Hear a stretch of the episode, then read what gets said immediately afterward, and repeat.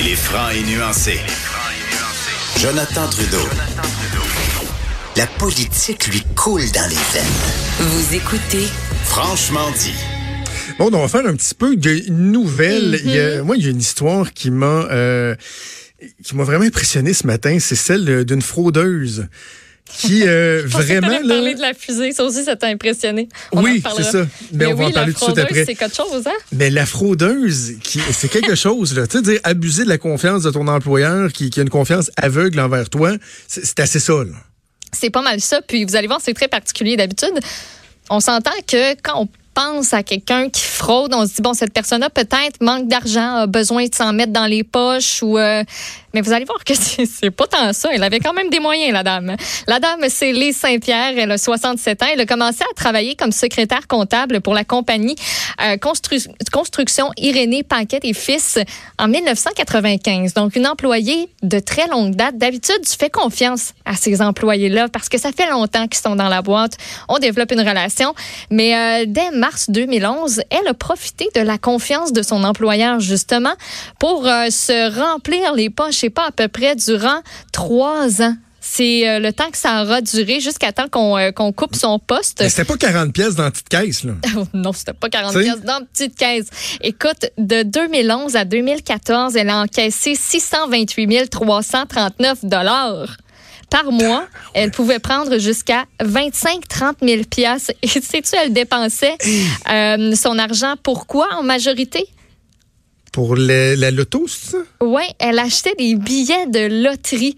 Et euh, est-ce qu'on comprend que c'est le prix à payer pour, euh, pour gagner finalement à la loterie, dépenser énormément? À un moment donné, tu te dis, ben, elle va tomber sur, euh, sur un billet gagnant. Écoute, elle avait déjà gagné.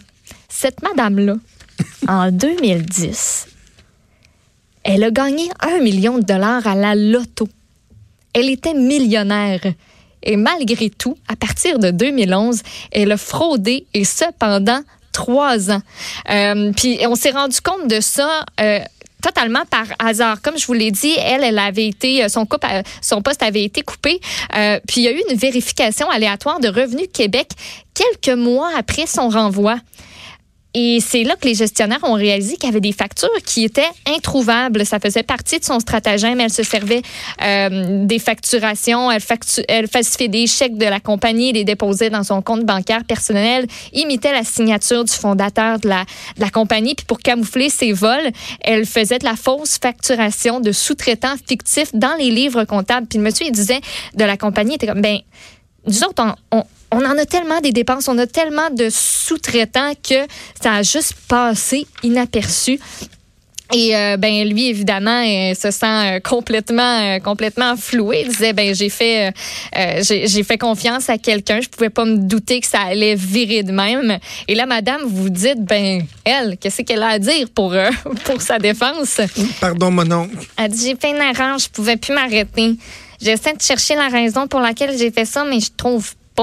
Mais j'ai pas Ouais. de problème de jeu. Elle, elle nie complètement Ben là- avoir un problème de jeu, entre autres. Là, on trouve ça un peu spécial.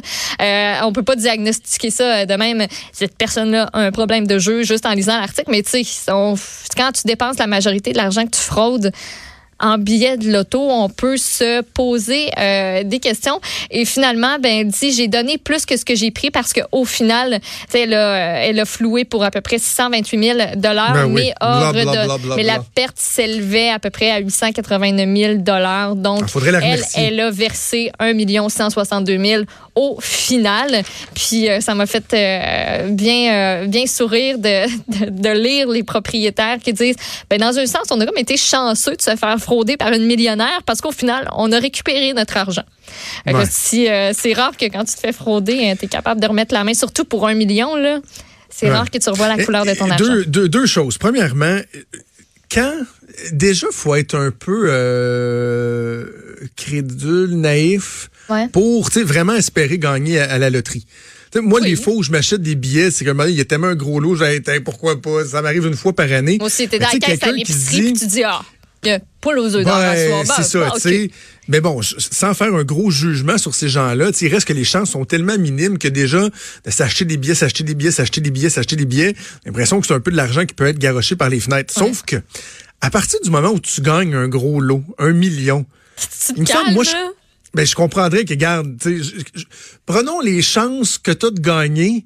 Et là, tu multiplies ça par les chances que tu as de regagner à nouveau. Tu sais, à un moment donné, tu te dis, regarde, j'ai eu, j'ai eu mon. Tu Je sais eu. que c'est déjà arrivé, il y en a qui ont gagné deux fois des gros Ah lots. ouais. Mais tu sais, c'est exceptionnel, là. Ouais. Là, on est vraiment dans le domaine du- du- d'un petit problème peut-être de dépendance, là. Yes, on dirait que ça a comme, il y a, il y a eu un déclic, puis elle fait, mon Dieu, j'ai gagné un million, peut-être ça, que. c'est ça. Et si je me réessaye, peut-être que. Voilà, drôle d'histoire ce matin dans le journal et de Montréal. l'autre élément, c'est le vol. Que- comment tu peux voler de l'argent de même Pendant à tes trois patrons ans, à chaque pendant mois. Hein? Est-ce que je t'ai déjà raconté la seule fois où j'ai pseudo-volé quelque chose? Mais me semble que oui. Regarde, je vais le raconter pas- de toute façon. ouais, je suis pas sûre. La radio, c'est de la répétition. Euh, je mon- ma première job, c'était chez WH Perron. Oui, tu me l'as Euh, l'ancêtre Oui, oui. des, des ça. Puis lorsque moi je suis resté là jusqu'à la fermeture du magasin, ça a fait faillite. Puis à la fin, là, on était rendu même qu'on vendait les, les euh, à des compagnies les étagères. Là. On a tout liquidé le stock, fallait qu'ils vendent le plus d'affaires possible. Et là, un moment donné, pendant les, les mois qui ont mené à la fermeture finale, on vendait le stock, on liquidait. Et là, il s'est mis à des employés qui, souvent, à la fin des chiffres, allaient reculer le truck dans le garage du WH Perron, puis partaient avec une coupe d'affaires en se disant, anyway, ça fait faillite. Et j'ai vu, pas juste des employés, j'ai vu des gérants. Je me souviens d'un gérant qui était parti avec un, un set de table en... C'est pas, c'est pas de l'acier, là. Tu sais, c'est comme vert, bleu, là. euh, que je suis pas la bonne euh, personne. Voyons, c'est quoi le matériau? Bref, tu sais, ça, ça valait super cher. là, une petite table avec les, les, les chaises, un genre de set de patio, mais qui te valait, qui te valait probablement 1000 pièces. Parti, ah, ouais, ah ouais, dans le char, fou, mets ça dans l'auto, s'en va. Le monde partait avec des, des, des, des boyaux de jardinage, des trucs comme ça. C'est le free for all. Et moi, à l'époque, j'étais un fumeur, puis il y avait les fameux gants de fumeur, là, les Tinsulate, qui étaient une mitaine, mais que tu pouvais comme, tu sais, reflipper Ah le oui, bout mitaine, puis là, t'avais les gants comme ça, fait que là, tu pouvais Ouais. fumer, tout le monde avait ça, ces gants-là, ce beige, si tu veux, là, avec le petit velcro. Puis un soir, ben, je je suis parti avec une paire.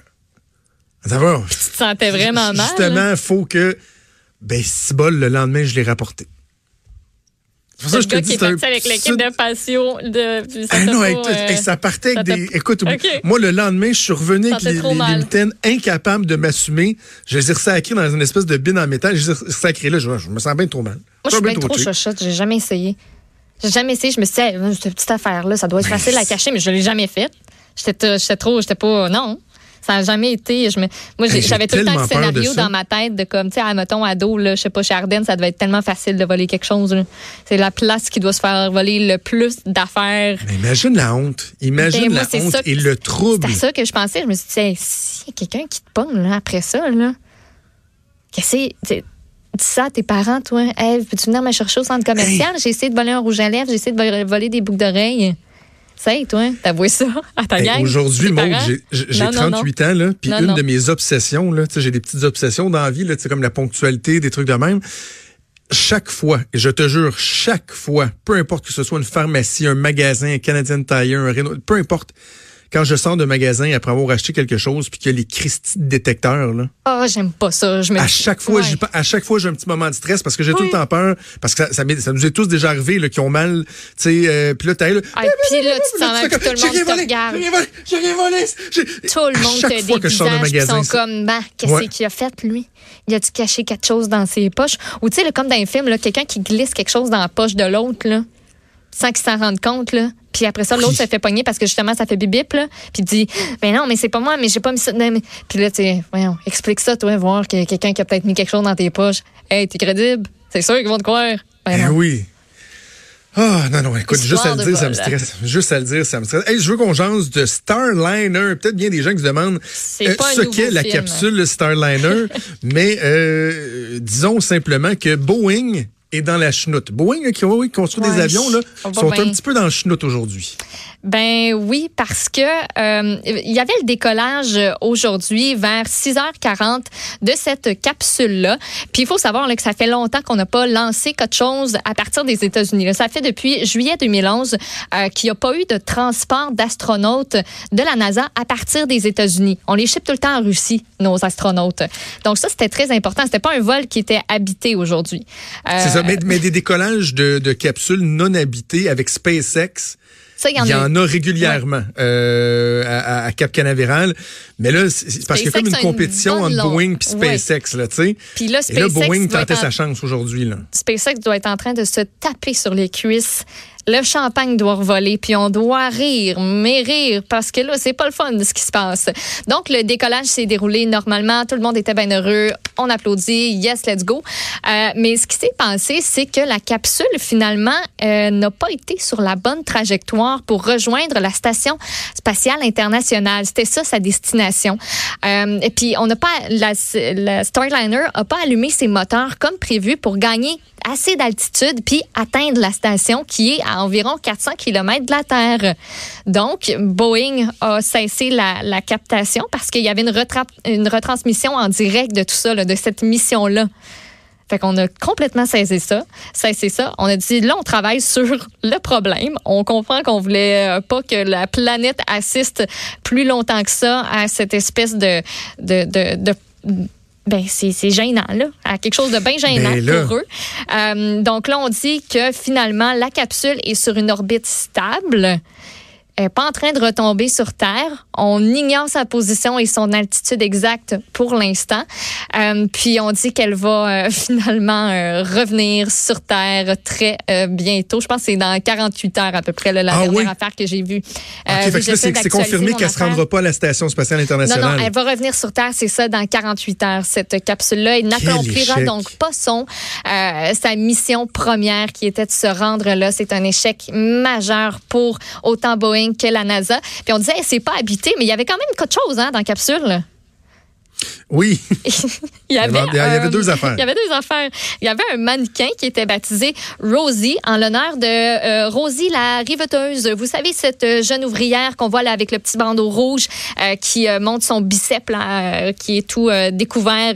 Elle a une chemise en jeans, donc c'était pour représenter représenter cette image-là. Il y avait aussi une peluche de Snoopy qui a été ajoutée et elle n'était pas sanglée, donc on voulait qu'elle puisse flotter quand le vaisseau arrive oui. euh, en apesanteur. C'est ça qui est ça. On va en entendre parler, ça c'est sûr Mais et certain. Et SpaceX, eux, ça- c'est parce qu'ils ont déjà réussi cette étape-là d'envoyer Oui. de, de tu sais, cette même mission-là, là, d'envoyer la capsule vers la station spatiale internationale et de la faire revenir sur Terre sans problème. Il y avait un mannequin aussi qui était à bord, bourré de capteurs pour vérifier que le voyage euh, serait sûr pour les futurs occupants. Tout s'est bien passé. Fait que, Ah non, le mais SpaceX sont vraiment de longueur d'avance, parce que c'était SpaceX, en plus, Ouais. eux autres, le propulseur revient sur Terre. là. Euh, Tout le monde a vu ces images-là, là, que ça vient vu sur une petite plateforme euh, en mer. Euh, donc, c'est tout un recul pour Boeing. Et là, moi, je vais devoir expliquer ça à mon gars euh, à cet après-midi, parce que nous, on a, mon gars est un maniaque de l'espace. Ouais, on- J'en ai parlé avec David Saint-Jacques. À 6h40, on était devant l'iPad, toute la famille a regardé le décollage de la capsule ce matin. Et euh, Raph a continué à regarder ça. Il est descendu en bas, puis avec son iPad, il a, il a- il a transféré ça sur la TV, puis là, il, il regardait ça en déjeunant. Mais à un moment donné, c'est devenu plate, là, tu t'avouais Ah ouais. plus, puis c'est juste du monde en salle de contrôle. Fait qu'il a pas vu le bout où finalement, à Houston, we have a problem. Puis je, puis suis pas certaine qu'ils vont monter son atterrissage nécessairement non plus. Tu sais, au cas où ça continue de mal aller, mettons. Si, effectivement, effectivement. Euh, petite dernière? qu'est-ce- Ouais, vas-y donc, avec quoi ça te tente de... faire? Le cartel Euh, du le pain. cartel du pain, oui, je- oui, ça, ça me tente beaucoup. Le cartel du pain, toi. Tu sais, quand t'es impliqué dans un cartel du pain, là. Je sais pas, c'est pas le plus gros cartel euh, de l'univers, là. Cartel de coke, cartel de pain. Bref, il y a une action collective qui vise des compagnies qui ont participé à un cartel pour fixer le prix du pain tranché. Et ça, ça a été autorisé hier par la Cour supérieure. Une demande qui avait été déposée en novembre 2017. Il y a Metro, Loblaw, la compagnie Weston, Sobeys, Walmart, Tigre Géant qui sont euh, visés par cette action collective parce que là, ce qu'ils ont fait, c'est que de 2001 à 2017, ils ont gonflé artificiellement le prix du pain de une pièce et 50. Ils ont admis, Loblanc et la compagnie Weston, avoir pris part à ce stratagème-là pour gonfler le prix du pain. Puis euh, d'ailleurs, euh, vous souvenez-vous que Loblanc avait offert un programme de carte cadeau de 25 pièces pour tous les clients qui étaient admissibles déjà là, il y a une couple d'années. Euh, donc, vous allez avoir une compensation monétaire, tout le monde qui a acheté du pain dans la province de Québec du 1er janvier 2001 au 19 décembre 2019. Selon les statistiques, je pense que chaque être humain est pas mal touché par... euh, pourrait faire une réclamation, là. Je pense que oui, mais en même temps. Mettons, moi, de 2001 à 2019, j'ai eu le temps de devenir une adulte responsable et de m'acheter du pain tranché. Voilà. Voilà. Voilà. Je sais pas si, je sais pas si je vais prendre le titre parce que assurément je suis visé là On mais est tous paresseux pour ces affaires-là. Vraiment... Moi, je ferais pas. C'est comme l'affaire pour fait... Red Bull. L'avais-tu fait ça? Non, moi je l'ai fait une fois dans ma vie, puis ça a été pour McDo l'année dernière. Je l'ai fait euh, en ondes pendant euh, Trudeau le midi. Pour McDo? Euh, oui, quoi, il y avait un recours collectif contre les jouets. Les petits jouets, là, que c'était donc bien épouvantable qu'avec les joyeux ah, festins, il y a des, c'est comme une incitation à la consommation pour les enfants. Donc, moi, j'ai rempli le recours collectif en ondes en m'engageant à ce que le jour où je vais recevoir une somme de ce recours-là, je vais la dépenser, je vais dépenser chaque sou pour aller acheter des joyeux festins à mes enfants. Avec un extra jouet. Je vais demander si je peux payer plus pour avoir plus de jouets. Ah, c'est débile, ce recours collectif. Là, pour vrai. Oui, Faut-tu avoir très du temps d'accord avec toi. En bref, le cartel pour le pain. Si ça vous touche, si vous vous êtes senti floué, ben, vous pouvez vous faire un petit grill cheese puis aller remplir euh, cette de, de, demande de recours collectif. merci, Maude. Plaisir. Une petite pause, on revient dans quelques secondes.